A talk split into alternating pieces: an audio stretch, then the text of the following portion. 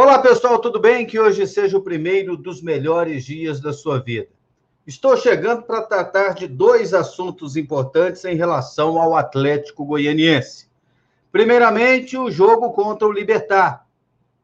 E depois, a vacinação da Comembol, em que o Atlético foi o primeiro time brasileiro a se beneficiar com as vacinas fornecidas pela Confederação Sul-Americana de Futebol.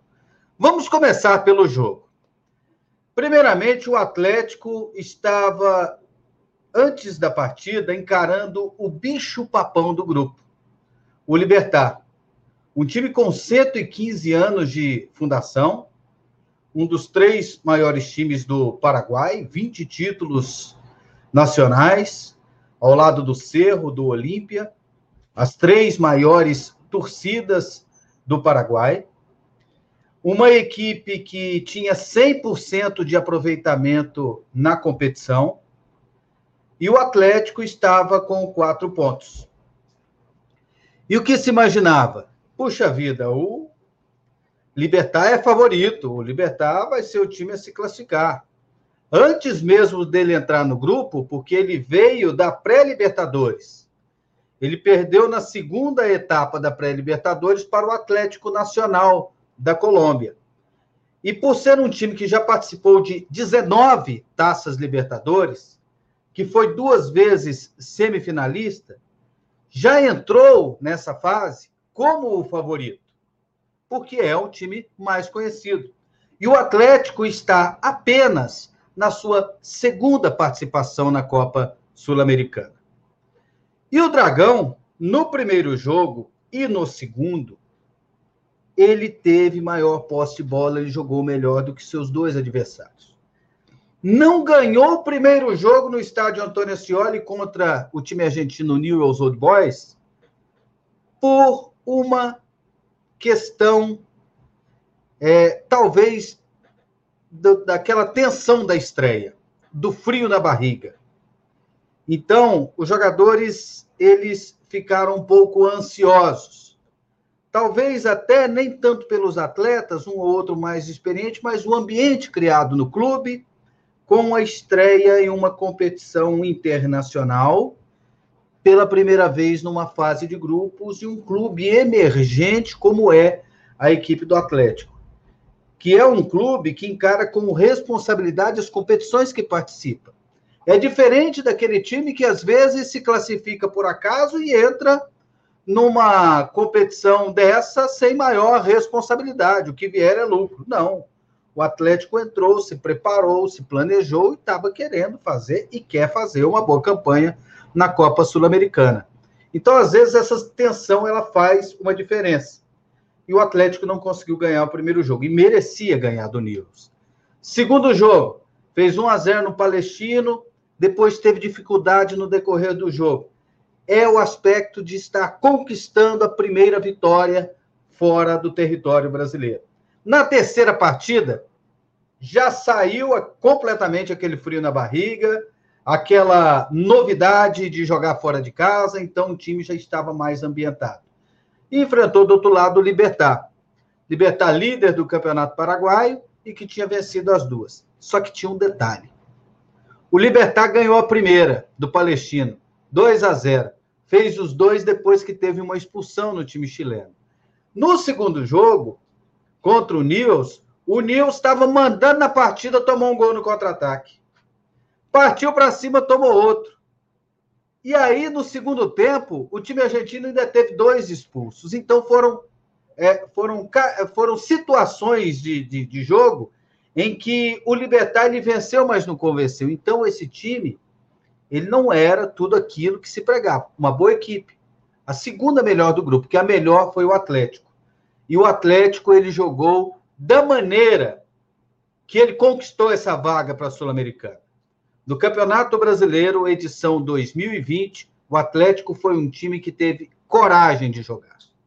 Foi um time que se tornou respeitado no decorrer da competição porque não foi como aqueles que chegam de uma Série B, que retrancam e jogam atrás da linha da bola, ficam dando chutão para correria, para tentar fazer gol em contra-ataque. Não. O Atlético em 2020, mesmo nos jogos que perdeu, mesmo nos jogos mais difíceis fora de casa, foi um time que procurou jogar de igual para igual. E o Atlético foi dessa maneira contra o Libertar no Paraguai. Jogou de igual para igual. Encarou, não caiu na catimba do time paraguai, um time marrento. E deu para notar que é um time bem treinado. Por exemplo, o lance do gol do Zé Roberto, o cara faz aquela tabela com o João Paulo, recebe na frente, bate daquele jeito. Aquilo ali é resultado de treino. Segundo tempo, a entrada do Arnaldo, por exemplo, para jogar de ponta direita, uma, uma alteração que já vinha sendo feita em alguns jogos, até mesmo na época do Marcelo Cabo, isso acontecia. E ele fez o gol daquela maneira. Resultado também de um time que é muito bem armado, de um time que é bem treinado, de um time que tem um padrão. Então, acredito que essa, vitó essa vitória é, é um divisor de águas para o Atlético dentro da Copa Sul-Americana. E até mesmo dentro da temporada o Atlético passará, assim, a ser um time tão respeitado como foi no ano passado. As pessoas verão, ó, não foi por acaso o que aconteceu em 2020. O Atlético continua com esse projeto, mesmo tendo mudado um ou outro eh, jogador e também ter mudado o técnico da equipe. Então, o Atlético mereceu a vitória e agora tem dois jogos em casa contra o Palestino, o Lanterna, mãe do grupo, tem que tomar cuidado, mas tem que ser determinado, tem que jogar o que sabe, ganha com facilidade. Depois vem a decisão, entre aspas, da vaga com o Libertar. E aí, se ganhar esses dois jogos, vai a 13 pontos. E eu acredito que vai ser o suficiente para conseguir a classificação, para chegar, inclusive, na Argentina, na última rodada, contra o Newells, classificado para a segunda fase. Pois é, essa é a situação da classificação do Atlético na Sul-Americana. Para mim, o time está neste momento no ponto mais alto da sua história e ainda pode subir mais, ainda pode crescer mais. É um time que pode ir mais longe na Copa Sul-Americana, que pode ir longe na Copa do Brasil, que pode fazer um baita de um campeonato brasileiro, pensando até em faixa da Libertadores da América. O time tem potencial para isso. Tem onde melhorar, tem que melhorar a reposição, tem que contratar um ou outro jogador, e o Adson Batista, presidente do clube, está consciente nisso. Ele é muito pé no chão, ele é muito profissional, e o Atlético está crescendo nos últimos anos em virtude disso. Pois é, essa foi a parte do jogo. Agora eu vou comentar a parte da vacinação. E aí, eu, como sou analista, eu critico o que eu acho que está errado e elogio o que eu acredito que está certo. E aí vai da consciência de cada um e vai da pessoa que está me acompanhando concordar comigo ou não. Ninguém é obrigado a concordar comigo. E o que eu coloco aqui é apenas a minha opinião. Eu não vou mudar o curso da história. Por exemplo, eu vou opinar aqui que eu sou contra essa vacinação, da forma que está acontecendo, e vou explicar. Não é porque eu estou falando aqui que eu vou impedir algum clube que queira vacinar de vacinar. E eu não acredito que não vou fazer nenhum clube é, deixar de vacinar. E a minha intenção não é essa. A minha intenção é apenas de expor a minha opinião. E o que é uma situação normal dentro desse assunto que é muito polêmico? Por exemplo, a Federação Internacional de Automobilismo, é, nos testes para a Fórmula 1 no Bahrein, o Bahrein ofereceu à FIA vacinação para todos os envolvidos na Fórmula 1, até para os jornalistas. A Federação Internacional de Automobilismo falou: não, obrigado. Nós vamos seguir o calendário de vacinação do Reino Unido. E eles resolveram não aceitar. Mas é, é, também declarou que os, as equipes, as escuderias, elas teriam autonomia para decidir se gostariam ou não de vacinar. Por exemplo, a Ferrari, ela vacinou, mas ela consultou o governo italiano para que não gerasse nenhum comentário de que a Ferrari estava furando a, a fila. Aí, mas teve gente dentro da Ferrari que aceitou e gente que não. Teve escuderia que aceitou e outras que não. E foi uma discussão. A discussão foi uma discussão ética. Você é, está se beneficiando do esporte e está vacinando na frente dos seus compatriotas. Seus, seus compatriotas estão precisando mais do que você. É, existem faixas vulneráveis é, no seu país e você está vacinando na frente deles? Existe sim essa discussão ética dessa situação. Acontece também na FIFA. É, o Infantino, presidente da FIFA, foi indagado um dia desses se a FIFA vai comprar vacina. Aí a FIFA disse: ó, nós podemos comprar quando a gente puder comprar.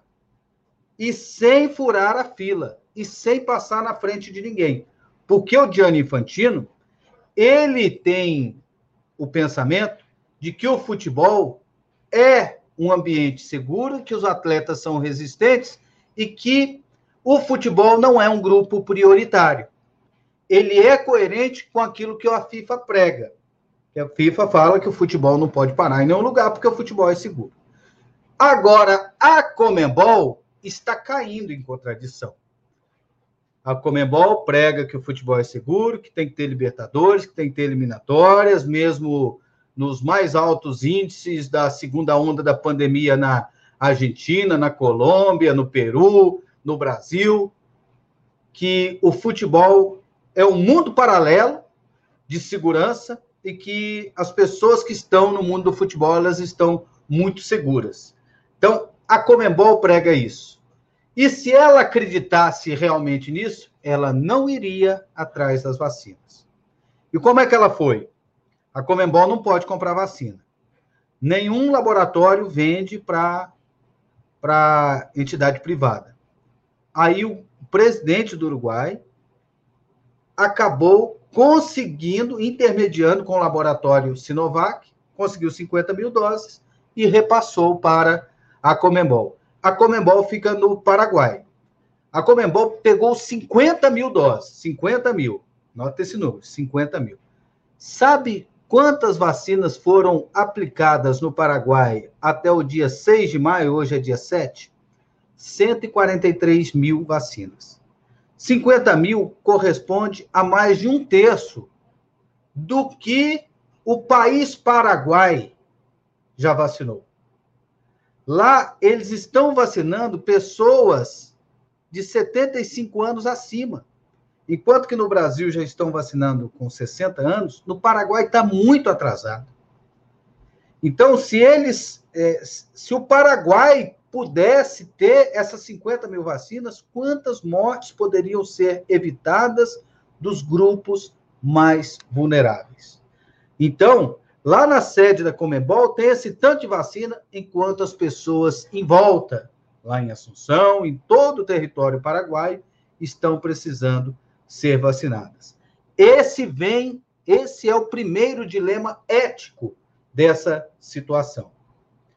E aí, a Comembol, para ela, ela distribuir as vacinas conforme ela quer, ela não pode entrar em alguns países, como por exemplo no Brasil. A legislação brasileira diz que qualquer vacina que for adquirida aqui, ela tem que entrar no Plano Nacional de Vacinação. Se o governo de Goiás comprar vacina, ela entra no Plano Nacional de Vacinação. Se o governo da Bahia comprar é, a vacina da, da Pfizer, ela entra no Plano Nacional de Vacinação. Qualquer vacina que entrar em território brasileiro entra no Plano Nacional. Ninguém, é, é o Ministério da Saúde que tem que decidir conforme é, a forma de é, que essa vacina vai ser distribuída. Tanto vai para o Amazonas, tanto vai para o Maranhão, tanto para o Pará, tanto para o Paraná e assim por diante. Então, é, como a vacina não pode entrar no Brasil, como é que ela vai vacinar os times brasileiros? Aí eles pensaram um jeitinho, ah, quando eles vierem aqui no Paraguai, a gente vacina. E aí o Atlético foi e vacinou. O Atlético aceitou. Ele está certo ou não? Vai da consciência de cada um. A minha consciência diz que não, que não é correto. Por quê? Porque a Comembol ela não cede as vacinas para o Atlético. Ela, ela destina que o Atlético só pode vacinar a sua delegação. Se às vezes o Atlético pudesse pegar essas vacinas e doar para o povo paraguaio ou doar para o povo brasileiro. Não pode, só serve se for para eles. Se vocês não vacinarem os seus jogadores, nós vamos desperdiçar aqui. Então o Atlético, nesse dilema, resolveu vacinar. Eu respeito, mas não concordo. Eu concordo, por exemplo, com a posição do Fluminense. O presidente do Fluminense, o Mário Bittencourt, disse que não vai vacinar, até atendendo uma, um apelo do próprio Nenê, jogador do time, que alguns dias atrás disse que não, que os jogadores não são grupos prioritários e que ele pretende seguir o calendário da vacinação e vacinar só no dia que é, é, o Ministério da Saúde disser que, ele é pra, que é para ele vacinar. E o mesmo aconteceu com três times da Argentina: o Lanús, o Argentino Júnior e o River Plate. E eu acredito que outros times vão seguir esse caminho. Infelizmente, além do time brasileiro, uns três times lá do Paraguai seguiram, é, resolveram vacinar. Então, lá no Paraguai, tem jogador de 22 anos de idade vacinando e tem gente com 74 anos de idade, extremamente vulnerável, que ainda não recebeu a vacina. E, a partir do momento que os clubes negassem, seria uma forma da Comembol destinar essas vacinas às pessoas com maior vulnerabilidade. Então é por isso que eu não concordo com a postura do Atlético Goianiense.